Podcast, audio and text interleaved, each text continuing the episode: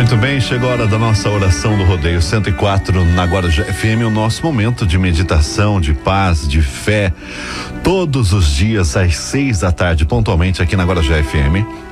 E a nossa corrente de orações, pedidos de saúde, paz, recuperação.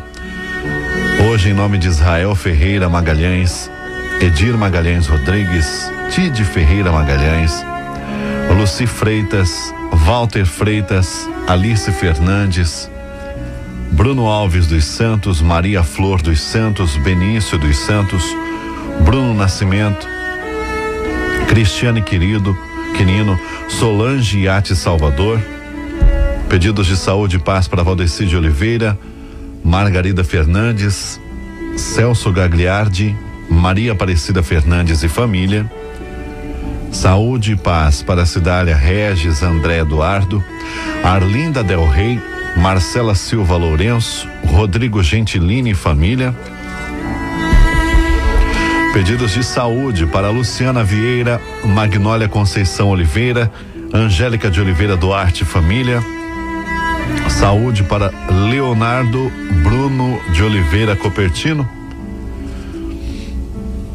Também pelas almas de Rosa Salvador, Anita Teixeira Gonçalves, Maria Maranduba Costa, Sidney Alves de Souza, Jurema Cristina Oliveira Rosas, Avelino Alves de Souza, Danilo Almeida Nascimento, Leonardo Lima Nascimento, Graciete Rosa Andrade, Euclides Ramos, Sônia Aparecida de Oliveira, Sérgio Pierre Peixoto, Cássio Adalberto Gonçalves Peixoto, Marilúcio Gonçalves da Silva, Marili Gonçalves dos Santos, Laura Moraes Gonçalves.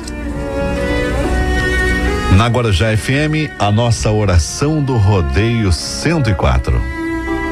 O momento da nossa oração do Rodeio 104, de todos os dias aqui na Rádio Guarujá FM, quando lembramos das pessoas que estão hospitalizadas, passando por tratamentos, é, preparando-se para cirurgias, passando por tratamentos quimioterápicos, hemodiálises, pedindo as bênçãos de Deus para todos os lares, a luta dos dependentes químicos que desejam a libertação, sinceramente, de todo e qualquer tipo de vício, das pessoas que estão depressivas, passam por momentos de intranquilidade, de desamor, carregam em seus corações desejos negativos, como sentimentos de vingança, sentimentos de ódio contra o semelhante, são processos negativos que devem ser deixados de lado.